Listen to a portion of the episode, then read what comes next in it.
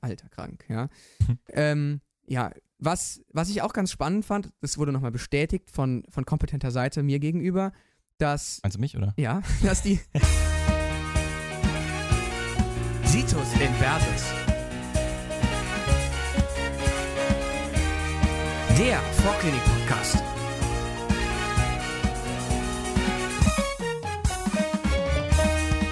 Hallo und herzlich willkommen zurück bei Situs Inversus, der Vorklinik-Podcast. Es geht weiter mit Kopf-Hals, heute ans Ange Eingemachte. Ich Ja. hoffe, ihr habt Bock. Wir haben Bock. Auf jeden Fall. Also wir haben jetzt gerade tatsächlich das erste Mal, dass wir zwei Folgen am Stück produzieren. Ja. Das Wir heißt, es wird umso besser. Anhaltend immer noch übel Bock. Syner synergistische Motivation nennt man sowas, glaube ich. So, Und also, ja. cooles Thema. Ja, wir fangen nämlich mit Hirnnerven an. Als erstes kurz zwei, drei Sätze grundsätzlich zu Hirnnerven, weil das hat, hat mir damals keiner gesagt und ich musste mir das irgendwie erarbeiten und ich habe es auch tatsächlich erst gerafft, als wir es jetzt wieder komplett neu aufgerollt haben. Und zwar Hirnnerven sind einfach Nerven, die aus dem Hirn kommen. Ja. Ein Ding, gell? Sorry, aber es sind Das einfach hast du damals noch nicht mitbekommen. ja, gell? na okay, das schon. Aber zumindest, zumindest geht es darum, dass äh, die halt ihre, ihre Kerne im, im, im Hirn haben. Und ganz kurz mal, weil das hat mir auch damals niemand gesagt, Ganglienzellen sind einfach Nervenzellen, deren Zellkörper außerhalb des Rückenmarks bzw. des Gehirns liegen. Das wusste ich tatsächlich lange Mhm, auch nicht. mhm. Ja. Das ist die Definition einer Ganglienzelle. Ich meine, ihr habt ja viele schon gelernt und ich glaube, dass viele von euch auch nicht wussten, was das ist. Also Zumindest ich wusste es vor ein paar Stunden auch noch nicht. ja, habe ich die Rückmeldung gekriegt, ne? Und ähm, deswegen, Ganglien haben wir auch im Hirn, da kommen wir dann auch nochmal drauf, wenn wir bei den jeweiligen Nerven sind. Und ähm, ganz kurz als Unterscheidung, das könnte man vielleicht schon mal bei Osteo gehört haben, aber ich habe es damals auch nicht gerafft. Es gibt verschiedene Faserqualitäten. Es, ist, äh, es gibt in, im, im Sinne von, ähm, man kann entweder Informationen rausschicken oder bekommen. Das heißt, wenn ich rausschicke, ist es so, äh, geh weg, so Efferenzen. Mhm. Und- Lateinisch ex, raus. Genau. Quasi. Und ähm, Afferenzen, so, ah, schön, dass du da bist, ja, komm. ja, gut, oder? ja, also so habe ich, Gefällt mir mir, das- so hab ich mir das gemerkt. Und, und diese Afferenzen und Efferenzen können halt zu beziehungsweise von Dingen kommen, die wir willkürlich steuern können und Dinge, die wir nicht willkürlich steuern können. Zum Beispiel, wenn ich jetzt meinen wieder ein bisschen flexe, dann mache ich das willkürlich und auch meine Muskeln sind willkürliche Dinge, die dann zurückmelden, ich bin geflext. Aber jetzt so ein, keine Ahnung, so ein Dünndarm, der kann mir jetzt ja nicht sagen, oh cool, ich mache gerade Peristaltik. Ah, Lass mal verdauen. ist so, lass mal verdauen. Okay. Ja. Ähm, und grundsätzlich kann man das halt ähm, einteilen in Viscero und Somato. Somato steht dafür für den willkürlichen Teil und Mhm. Viscero für den unwillkürlichen Teil. Und somit setzen sich diese vier Faserqualitäten erst, also der erste Teil des Wortes entscheidet, ist es willkürlich oder unwill- unwillkürlich, sprich Somato oder Viscero. Und der zweite Teil des Wortes besteht aus schicken oder empfangen. Das heißt, es gibt Somato, efferent wie afferent und Viscero, efferent wie afferent. Ja. Und manchmal finden die Leute das lustig, euch noch ein bisschen mehr zu verwirren und sagen deswegen anstatt efferent motorisch und anstatt afferent sensibel. Aber es ist genau das Gleiche. Genau. Also viszerosensibel heißt viszeroafferent. Ganz einfach. Ja. ja. Und für diese Faserqualitäten, weil haben wir ja gerade schon gesagt, die Nerven kommen aus dem Gehirn und haben dann dementsprechend in der Regel auch einen, also nicht in der Regel, also bei fast allen Hirnnerven haben sie einen, haben sie Kerngebiete, ja, wo sie herkommen. Nukleus. Genau, Nuklei. Und die Kerngebiete sind immer quasi für jede Faserqualität gibt es dann ein Kerngebiet. Ja? Genau. Also, es zum gibt Beispiel- kein Kerngebiet mit viszeroafferent und somato-efferent. Also wir haben heute, wie gesagt, auch insgesamt vier äh, Hirnnerven vor uns und da werden wir das dann auch mit euch durchkauen. Genau. Wir machen die nicht von 1 bis, bis Ende, sondern wir machen Genau. die passend zu Organen, einfach damit man mal einen anderen Input kriegt. Ähm, und äh, Genau, heute zum Auge haben wir dann dementsprechend die drei Genau. motorischen Augennerven und den Nervus opticus. Weil grundsätzlich zu, sollte man zu einem Hirnnerv, das ist vielleicht schon mal das Erste, was man so, was man so drauf haben sollte, auf jeden Fall ähm, die, die Herkunft, sprich also die Kerngebiete drauf haben. Man sollte die Faserqualität können. Die sich dann daraus ja quasi Genau, ergeben. ja. Ähm, dann sollte man noch besondere topografische Highlights haben zum Verlauf, also Mhm. durch welches Loch der irgendwie durcheiert, was weiß ich. Und natürlich final die Versorgungsgebiete. Ja, das heißt, wenn man das sich zu jedem Nerv rausschreibt, dann ist man auf jeden Fall gut bedient, würde ich mal behaupten. Ja, und ähm, denke ich, eine relativ gute Variante. Bevor wir jetzt noch jetzt zu den Hirnnerven starten, eine Sache noch. Man unterteilt die Hirnnervenkerne in Nuclei originis, also in entspringend, und terminalis, bedeutet äh, empfangend, also oder, oder Endkerne. Das heißt, die Frage ist, die Originis-Kerne, also die Ursprungskerne, das ist da, wo die Efferenzen entspringen und die Terminalis sind die, wo die Afferenzen enden. Kann Genau, man vielleicht auch ja. nochmal sagen. Ja, Weil die kommen ja dahin genau. und die Efferenzen starten da ja. Ja. Genau. So, dann jetzt zum wichtigsten Sinn, liebe Freunde der Sonne, ja? Ja. Ah, der Sonne, Licht, Entschuldigung. Es soll ums Auge gehen heute, ja? Ähm, das Auge als äh, der wichtigste Sinn des Menschen. Ich habe ähm, mal ein bisschen nachgelesen, dass ähm, der, der, wie soll ich sagen, der, oder die Verarbeitung visueller Effekte ein Viertel bis ein Drittel der Hirnleistung äh, benötigt. Also ein riesen Ja. Teil Krass. hat nur was damit zu tun, zu gucken, wo wir gerade rumlaufen. Mhm. Ja? Ja, also ich, wir hatten das ja, Leo und ich hatten das auch noch nicht im Detail. Also wir sind ja noch im dritten Semester und das ist in Heidelberg Teil des vierten Semesters. Ähm, da die konkreten ähm, Prozesse, wie sie dann ablaufen. Aber ich finde es super beeindruckend. Also Ja, ich bin da sehr gespannt Fall. drauf, wie das im Detail funktioniert.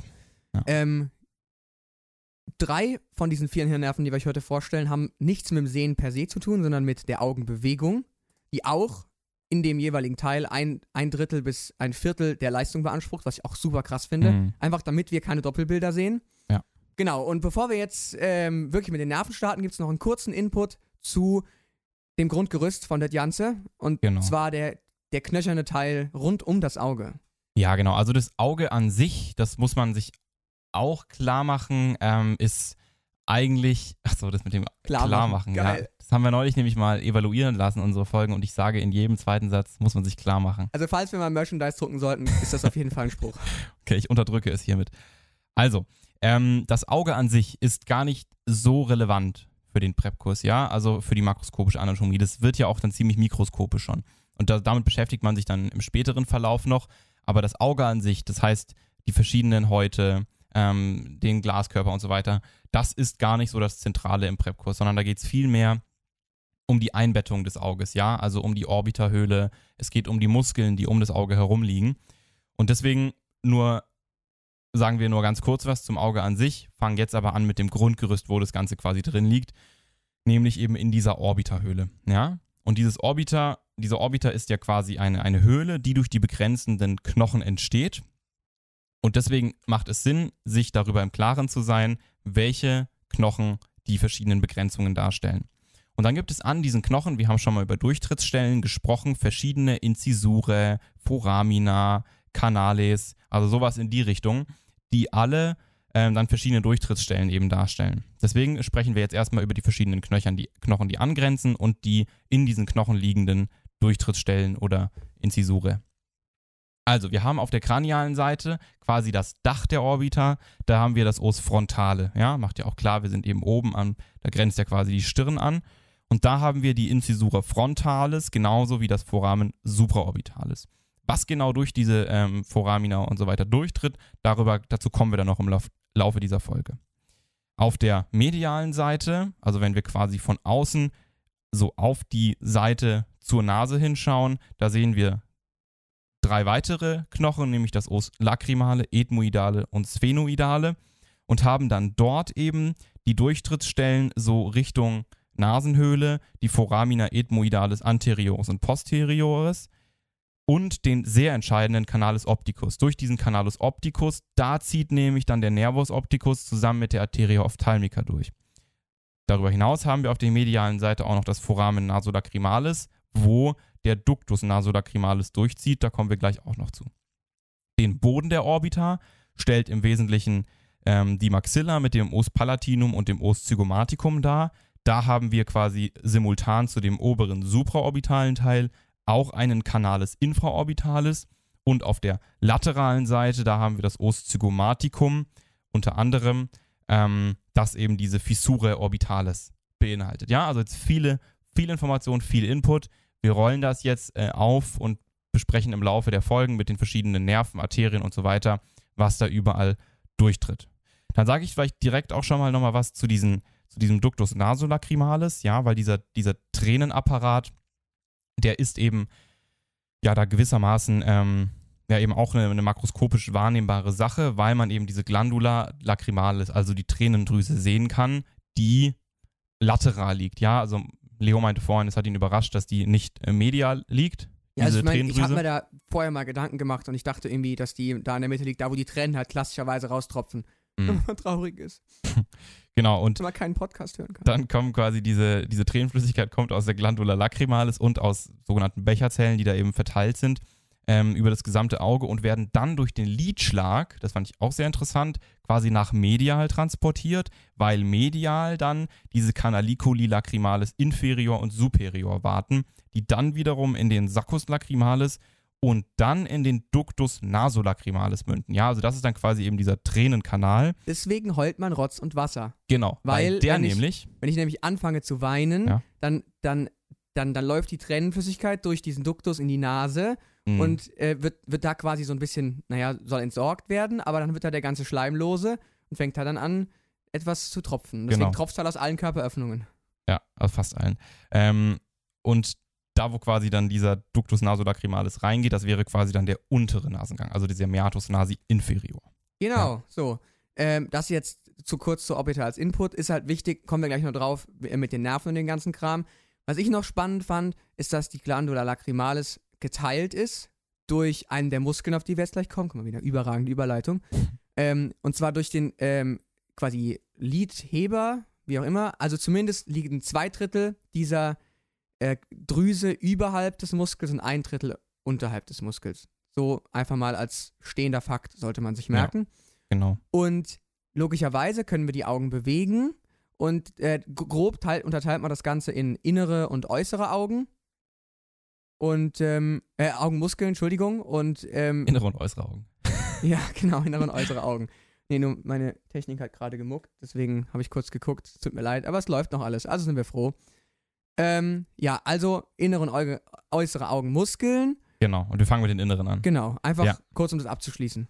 Da vielleicht noch ganz kurz vorneweg, dass wir, ähm, also das, was man vielleicht wissen sollte übers Auge und was man ja irgendwie auch so ein bisschen schon noch aus der Schule weiß, dass da diese, diese Brechung stattfindet. Ja, dass da quasi, wenn ein Lichtstrahl irgendwie auf das Auge tritt, also quasi in das Auge reintritt, dass dann dieser gebrochen wird, damit wir quasi eben eine, ja, dass sich diese, diese, diese, in diesen Zeichnungen sieht man es ja immer, dass dann diese Lichtstrahlen entsprechend sich treffen, ähm, wenn Gebündelt sie, werden. ja, gebündet werden dann äh, auf der Retina. Ja.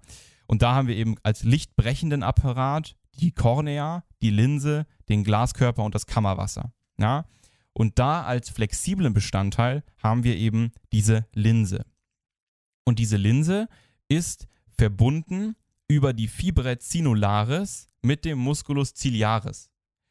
Und dieser Musculus ciliaris ist dann quasi wie so ein Ringmuskel, der dann da drum herum ist, der dann entsprechend bei Relaxation, also wenn er sich weitet, einen Zug auf diese Fibra cinularis ausübt und damit einen Zug auf die, ähm, auf die Linse, die dadurch etwas dünner und flacher wird und damit quasi eine geringere Brechleistung bringt. Yo. Und genau dadurch können wir eben sehr, sehr spezifisch auch nahe Dinge, beziehungsweise also diese, diese nahe Akkommodation wäre dann mehr eine, eine, eine Anspannung von diesem Muskel. Aber durch diesen Mechanismus können wir quasi bei verschiedenen Distanzen ähm, die Lichtstrahlen eben so bündeln, dass wir diese Bilder scharf sehen. Deswegen soll man ja auch, wenn man viel vom Rechner hängt, hin und wieder mal ähm, rausgehen und in die Ferne gucken, damit ich da ein bisschen Entspannung reinkriege. Ja? Genau, ja. So sollten wir einfach mal festhalten, ähm, ist grundsätzlich die, die ganze Geschichte. Wenn wir dann durch diesen ganzen lichtleitenden Apparat sind, mit Glaskörper und hast du nicht gesehen, schaut euch mal an, ist aber jetzt nicht super relevant, treffen wir auf die Netzhaut, dass die das Ganze ähm, verarbeitet, ist, glaube ich, auch relativ eindeutig. Ja. Ähm, was ich noch relativ relevant finde, dass man sich immer vor Augen führt, aha, dass das eine Lochkamera ist. Das bedeutet, dass das Bild gespiegelt und auf den Kopf ankommt. Ja, das heißt, Mhm. ähm, so wie das früher in Physik war, muss das Gehirn das Ganze entspiegeln und umdrehen. Ansonsten stehen wir auf dem Kopf. Ja. Und das ist eine, eine, eine der größten, das ist der, ist der Grund, warum das halt so viel Leistung fordert. Zumindest glaube ich das. Und ähm, das ist halt noch, noch, noch relativ entscheidend, auch für, für, für später, wenn wir verstehen wollen, warum, warum der Nervus opticus das macht, was er tut. Genau, und bevor wir da nämlich weitermachen, kommen wir noch einmal ganz kurz zu den inneren Augenmuskeln. Da gibt es nämlich noch zwei weitere, die so ein bisschen als Antagonisten da platziert sind, die nämlich für diese auch äußerlich wahrnehmbare Weitstellung bzw. Engstellung verantwortlich sind. Und diese Weit- und Engstellung nennt man dann eben in Schlau im Falle der Weitstellung Mydriasis. Das ist eine sympathische Aktion, hat quasi den Sinn, dass wir ähm, möglichst viel Licht reinbekommen in das Auge und dadurch etwas besser Dinge wahrnehmen und sehen können. Und parasympathisch eben die Myosis, ja, also eine Engstellung des Auges. Und dementsprechend ist dieser, haben wir diesen Musculus sphincter Pupille, der auch wieder eben von der reinen Form her ähnlich wie der Ciliaris ist, dass er eben auch so ringförmig ist und damit quasi eine Engstellung ermöglicht. Und dieser Musculus dilatator Pupille, der da so ein bisschen planar im Auge liegt, muss man sich mal anschauen, wie das genau. aussieht. Genau. So, und jetzt zu dem Teil, der für unsere Hirnnerven rele relevant her ist, sind die äußeren Augenmuskeln. Genau. Weil ich meine, jeder, der so eine schöne Vorlesung aufmacht, sieht, es sind schon wieder 80 Folien, der möchte erstmal mit den Augen rollen und genau dafür sind unsere äußeren Augenmuskeln verantwortlich, dass wir die Augen bewegen können. Es gibt sechs Stück, die man auf jeden Fall drauf haben muss. Und ähm, grundsätzlich vier davon sind ziemlich einfach, weil die heißen Rectus und sind dann einmal medial, lateral und dann superior und inferior. Genau, ja. Bedeutet einfach, die greifen ähm, einfach von hinten von diesem Anulus Tendinus tendineus, communis. genau, greifen sie einfach von außen ans Auge dran und kleben sich von außen dran und können und machen halt genau das, was man erwartet. Das Mhm. heißt, der Superiore äh, macht, dass, das, äh, dass, die, dass wir quasi nach oben schauen, der Inferiore nach unten, medial, medial, lateral, lateral, ja. Genau. Also relativ simpel. Aber das wäre ja wieder zu einfach, wenn es dabei bliebe, denn wir haben noch zwei weitere, die ein bisschen komplizierter sind. Da haben wir eben einmal den Musculus obliquus superior und den Musculus obliquus inferior. Ja, also wir reden jetzt nicht mehr von den Rectusmuskeln, die ja gerade sind, sondern von den Obliquusmuskeln. Obliquus lateinisch für ja gebogen ungefähr. Ähm, und dieses gebogen bedeutet eben im Fall von dem Obliquus superior, dass wir mit einem, einer, einer Trochlea arbeiten. Ja, also dass quasi so eine Art ein Widerlager oder ein Heißt auf Lateinisch Rolle, nur so zur Info. eine Rolle. Ah, okay, interessant. Ähm, dass quasi da diese, diese Zugrichtung umgeleitet wird durch diese Trochlea, die da an der Orbita äh, befestigt ist. Und durch diese Umleitung bekommt man eine Rotationsbewegung des Auges nach innen. Ja, also quasi von dem Anulus tendinus communis an die medial gelegene Trochlea und dann wieder zurück nach hinten rechts ungefähr an dem Bulbus oculi. Das, Und- das bedeutet, ganz kurz, dass diese Trochlea sitzt quasi fast auf Höhe, also die sitzt schon quasi fast schon auf Höhe der Pupille, also ziemlich, ziemlich weit vorne. Mhm. Und von da aus strahlt der Muskel nicht im 90-Grad-Winkel ab, sondern eher 30 Grad. Das heißt, er geht quasi wieder schräg nach hinten aufs Auge. Ja. Und das, weil da haben wir in der, in der, in der Vorbereitung auch noch, auch noch mal kurz überlegt, weil diese Information braucht man, um zu verstehen, was dieser Muskel macht. Weil nämlich, wenn der jetzt kontrahiert, dann habe ich logischerweise eine Rotation, weil, weil, weil wir von, weil wir quasi, genau, eine Innenrotation, weil ich nicht von hinten, sondern so von, also so von der Seite aufs Auge greife. Das heißt, ich, ich rotiere nach innen. Das macht soweit Sinn. Mhm. Aber die Depression, da Genau. muss man sich genau überlegen, wie der Muskel verläuft. Denn der verläuft so weit nach hinten, dass der quasi hinten am Auge angreift und somit nach vorne unten zieht. Genau, ja. Und somit habe ich eine, eine Rotation und eine Depression. Genau, und Depression bedeutet in dem Fall eben nicht, dass der gesamte Augapfel nach unten gedrückt wird, sondern dass eben quasi nur diese, ja, eine, eine Vorrotation gemacht wird, wenn man so will. Also quasi das eine ähnliche Funktion wie beim Musculus rectus inferior. Genau. Ja. Also ich gucke einfach nach unten auf gut Ja. Deutsch. Und der Musculus obliquus inferior hat dann keine Trochlea, macht aber genau die gegensätzliche Funktion, also Außenrotation und Elevation. Genau. Ja. Und ganz kurz noch, äh, du hast von sechs Muskeln gesprochen. Wir haben ja vorhin noch den Musculus levator palpebre superioris beigefügt. ja, okay. Den wäre, wären dann sieben, wobei der ja funktionell jetzt bei der Augenbewegung nicht eine Funktion hat. Ja. Also es ist immer die Frage, wie man es definiert. Aber zumindest sechs für die Augenbewegung und sieben äußere Augenmuskeln. Naja, so sei es. Gut, Jetzt So. Attacke, gell? Jetzt Attacke, jetzt geht's ab, ja, ab an die Hirnnerven, Freunde. Drei, vier und sechs. Ja, Ja. warum auch immer sind drei, vier und sechs fürs Auge verantwortlich, für die äußeren Augenmuskeln verantwortlich. Man kann es noch ein bisschen präzisieren. Mhm. Oder generell für die Augenmuskeln. Die, äh, die müssen relativ sitzen. Und ähm, anfangen möchten wir mit, dem, mit der Nummer drei, dem Nervus oculomotorius, der ähm, einem da im Auge zumindest die meisten der Muskeln innerviert. Ähm, was kann der so? Der kann logischerweise, weil ich meine, wir können die Augen ja aktiv bewegen, ist er somit somatoefferent oder Mhm. somatomotorisch, finde ich, klingt dann auch ein bisschen besser. Aber er geht nämlich auch an die inneren Augenmuskeln. Und ich kann jetzt nicht einfach sagen, oh geil, ab die Pupille, ja, sondern ähm, das macht unser Hirn halt unwillkürlich. Bedeutet, der muss auch noch einen viszero-efferenten und Genau. somit parasympathischen Teil haben. Ja. Und da gibt es dann auch noch Namen für diese beiden Ja, Hirnkerne quasi. Also das wäre dann im Fall des somatoefferenten Anteils der Nucleus nervi oculomotorii, Name relativ trivial in dem Fall, und der weitere Hirn, dieses weitere Kerngebiet, das quasi viszeroefferent wäre, wäre der Nucleus accessorius nervi oculomotorii, der dann auch Edinger Westphal Komplex genannt wird. Genau. Und jetzt stellt sich noch die Frage, wo, äh, wo geht das Ganze genau hin? Das heißt, le, ähm, der Levator palpebrae superioris, also der Levator palpebrae wird äh, von diesem Muskel innerviert. Zusätzlich die Musculi recti superioris, medialis und inferioris. Und Nicht der der, Obliquus lateralis Obliquus inferior auch noch. und der Obliquus inferior. Das genau. heißt, wir suchen jetzt noch Nerven für den Musculus rectus lateralis und den Musculus obliquus superior. Ja. Und da kommen unsere anderen beiden Kollegen ins Spiel. Ähm, und zwar der Nervus trochlearis. Ja, Ach, ganz kurz noch als Nachtrag, von wegen topografische Highlights. Äh, der Nervus ähm, oculomotorius zieht durch den Anulus fibrosus communis. Äh, Anulus tendineus communis. Meine ich ja, Anulus tendineus communis. Das war ein Test, ob du aufpasst. Und, ähm, naja, zumindest ähm, zieht er dadurch, sollte man sich mal ganz kurz merken, nicht so wie der nächste Kollege. Der Genau. nächste Kollege heißt Nervus trochlearis. Und wenn man jetzt auch nur zwei Gehirnzellen aktiviert hat, dann könnte man sich vielleicht vorstellen, welchen Muskel der Nervus trochlearis innerviert. Und zwar den mit der Trochlea. Hm, ho, ho, krank, ja. Also Musculus obliquus superioris. Das mal als, als kurzer Vorgriff. Somit ist er logischerweise auch somatomotorisch. Macht Genau. ja auch Sinn. Mhm. Der ähm, Kern genauso simpel wieder.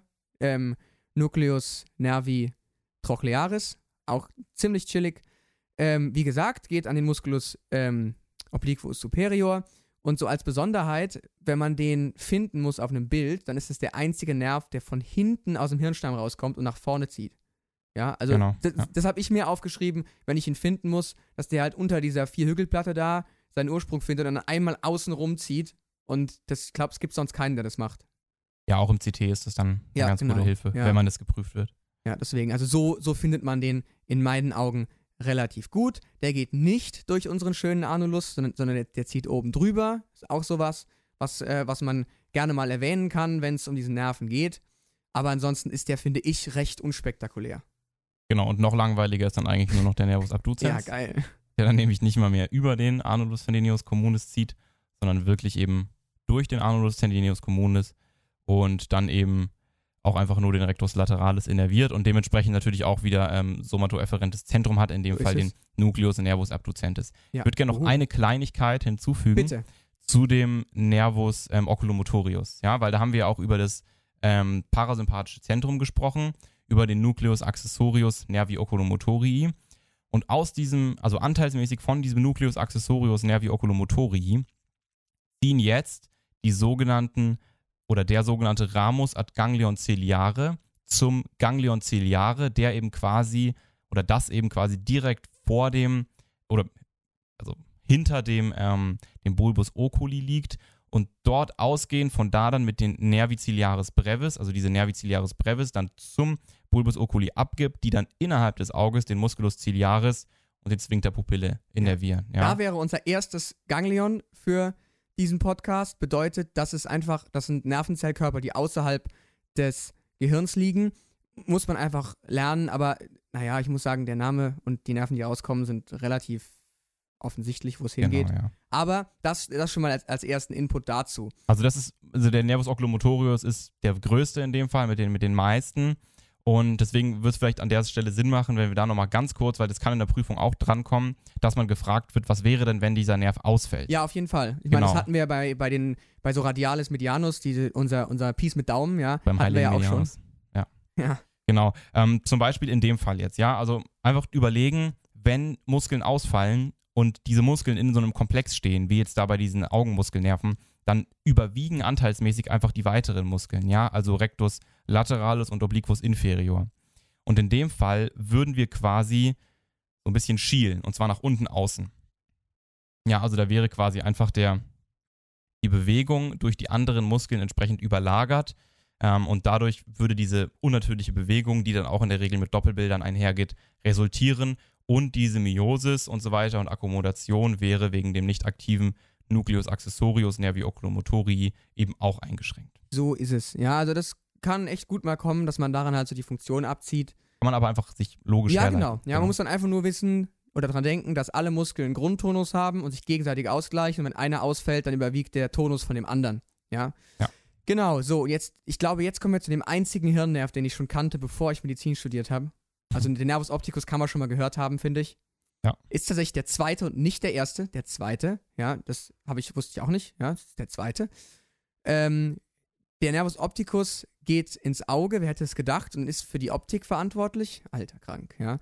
ähm, ja, was, was ich auch ganz spannend fand, das wurde nochmal bestätigt von, von kompetenter Seite mir gegenüber, dass, Meinst du mich, oder? ja, dass die ersten beiden Hirnnerven eigentlich im engeren Sinne keine Hirnnerven sind, sondern Ausstülpungen des Gehirns.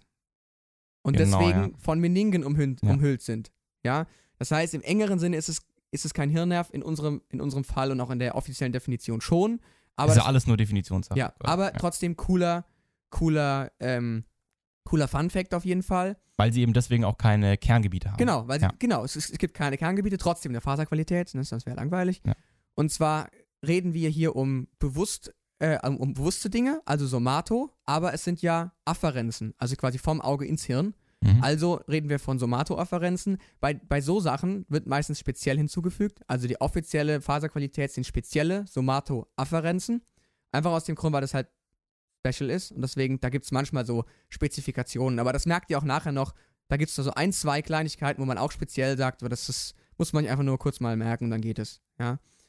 Ähm, der, der besondere Verlauf, also äh, vom Auge aus gesehen, geht der Nervus opticus erstmal durch, durch, den, durch den Anulus hin, hindurch, als würde ich sagen, dickster Nerv. Ne? Also der ist schon ordentlich viel dicker als die anderen. Mhm, auf jeden Fall. Dann zu dem, zum Chiasma opticum im Türkensattel. Das ist auf jeden Fall auch so ein topografisches Highlight, was auch gepreppt wird, um ehrlich zu sein. Das, Mhm. das, das muss man auch erkennen.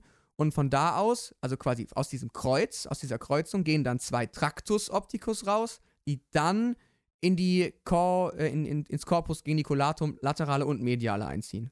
Ja, also Ja. das quasi ist überkreuzt sich und geht dann hinten rein. Wo man auch schon mal von gehört hat, dass in diesem Kreuz ähm, tatsächlich auch Fasern getauscht werden. Das bedeutet, dass Teile des rechten Auges im linken Hirn verarbeitet werden. Und ähm, da habe ich auch mir wieder von kompetenter Seite ähm, einen, einen Merkspruch geben lassen. Und zwar, dass die laterale ähm, Retina wird ipsilateral verschaltet, also außen bleibt außen. Ja, Und genau. der mediale Teil wird kontralateral Also der nasale Teil. Fall. dann der nasale Teil. Ja. Das bedeutet quasi, in meinem rechten Hirn, übrigens hinten im Occipitallappen, kommen aktuell von der rechten Seite die, die lateralen Informationen und von der linken Seite die medialen Informationen. Und dann Genau. wird es verschaltet.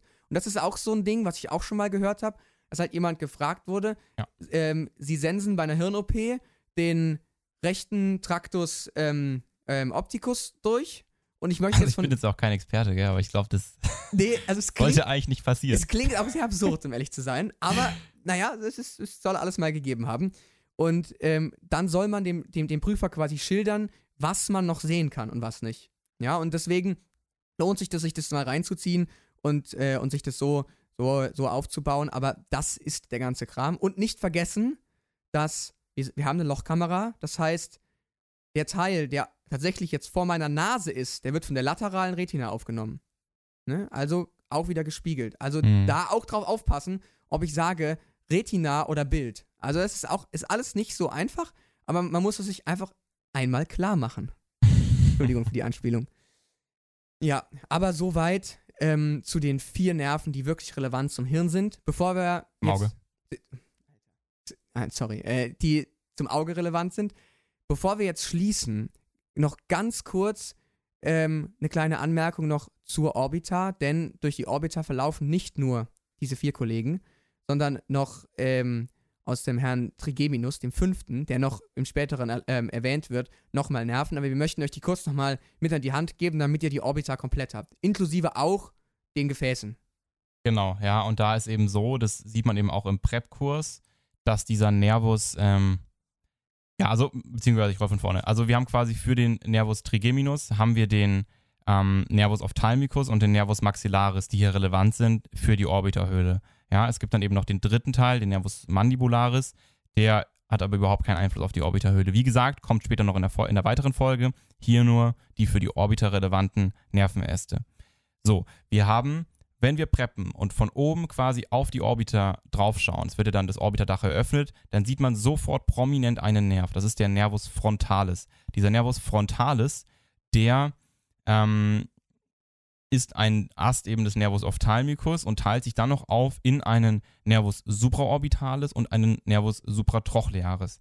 Während der Nervus supratrochlearis einfach nur so ein bisschen ja am medialen Augenwinkel nach draußen zieht, zieht vom Nervus supraorbitalis, beziehungsweise haben wir beim Nervus supraorbitalis nochmal eine Aufteilung in einen medialen, einen lateralen Ast. Dieser mediale Ast vom Nervus supraorbitalis, der zieht dann durch die Incisura frontalis, während der laterale Ast durch das darüberliegende Foramen supraorbitalis zieht. Ja, also muss man sich an der Stelle ähm, vor Augen führen. Das Foramen kann man da übrigens super geil tasten, wenn man, wenn man quasi unter den Augenbrauen langfährt, diese Kuhle. Und ich nur mal so als Tipp, ich finde das super geil, wenn man Kopfweh hat, da ein bisschen zu rubbeln. Wirklich, ey, das ist so gut. Musst mal sehen, wie der Leo mich hier gerade anguckt, wie er da an seinem, an seinem Foramen supraorbitalis oh, rollt. Es tut echt gut, Junge. Das tut Okay. richtig gut. Ja, muss man beim Preppen übrigens aufpassen, wenn man das Orbiterdach eröffnet, dass man da dann den Nervus supraorbitalis durchfädelt und den eben nicht kaputt macht an der Stelle. Das klingt nicht so angenehm, aber naja. ich muss es ja bei mir auch nicht machen, oder? So, dann haben wir vom Nervus ophthalmicus relevant noch den Nervus nasociliaris mit den daraus heraustretenden ähm, Nervus infratochlearis und den Nervi ethmoidalis, die durch diese Foramen, äh, Foramina ethmoidalis anterioris und posterioris treten. Das wird aber Thema beim Bereich Nase, ja, wenn wir darüber reden. Okay, und dann haben wir quasi simultan zu dem Nervus supraorbitalis auch noch das, den Nervus infraorbitalis, auch durch das entsprechende Foramen, der jetzt aber vom Nervus maxillaris kommt. Okay, jetzt noch ganz kurz, um das abzurunden zu den Arterien, die hier relevant sind. Wir haben schon gesagt, wir haben quasi durch den Canalus opticus ziehend die Arteria ophthalmica. Und diese Arteria ophthalmica spaltet sich jetzt noch einmal in verschiedenste weitere Äste auf. Ja? Und jetzt haben wir quasi, wenn wir über den oberen Anteil reden, also in der oberen Etage, haben wir die Arteria supraorbitalis und die Arteria supratrochlearis. Diese Arteria supratrochlearis wird dann wiederum zur Arteria dorsalis nasi und bewirkt dann eben die angesprochene Anastomose aus der ersten Folge. Ah. Ja, macht alles Sinn. So, und dann diese Arteria supraorbitalis, von der ich gerade schon gesprochen habe, die zieht jetzt wie der Ramus lateralis des Nervus supraorbitalis durch das Foramen und die Arteria supratrochlearis durch die Incisura frontalis, so wie der ähm, Ramus medialis des Nervus supraorbitalis. So, und dann haben wir jetzt noch eine Arterie, die eben wie der gleichnamige Nerv auch zu der Glandula lacrimalis zieht, nämlich die Arteria lacrimalis und dann noch simultan die Arterie ethmoidalis anterioris und posterioris. Und damit haben wir es geschafft, haben jetzt hinten raus nochmal ein paar Strukturen äh, in den Raum geschmissen, die relevant sind, um die gesamte Orbiterhöhle zu erfassen. Damit habt ihr alles gehört. Genau. Es gibt verschiedene Merksprüche für das alles. Hätten wir auch noch einen, einen bringen können, zum Beispiel den Klassiker Ziegen fressen Löwenzahn, eher selten ähm, pure Marmelade als Merkspruch für die, die Orbiter begrenzenden ähm. Die Orbiter begrenzenden Knochen Ja. und so weiter. Ganz viele gibt es da. Ja? Aber zumindest, ähm, ihr habt es jetzt schon mal gehört, der, der Nervus trigeminus kommt nochmal, als in meinen Augen einer der, der wichtigsten Hirnnerven. Aber der, Vollständig der Vollständigkeit halber, das jetzt schon mal Wiederholung ist wichtig. Und äh, mit dieser Wiederholung schicken wir ähm, unsere Folge jetzt raus. Wir wünschen euch viel äh, Freude bei, den, bei weiteren Folgen, beim weiteren Kopf-Hals-Lernen. Genau. Und wir hören uns beim nächsten Mal wieder. Ja, das ist wahrscheinlich meine letzte Folge zu Kopf-Hals in dem Fall. Mich hört ihr dann später bei weiteren Themen wieder. Ich wünsche euch schon mal viel Erfolg für die Prüfung und vielen Dank, dass ihr eingeschaltet Tschüss, bis zum nächsten Mal. habt. Ciao, ciao. Tschüss.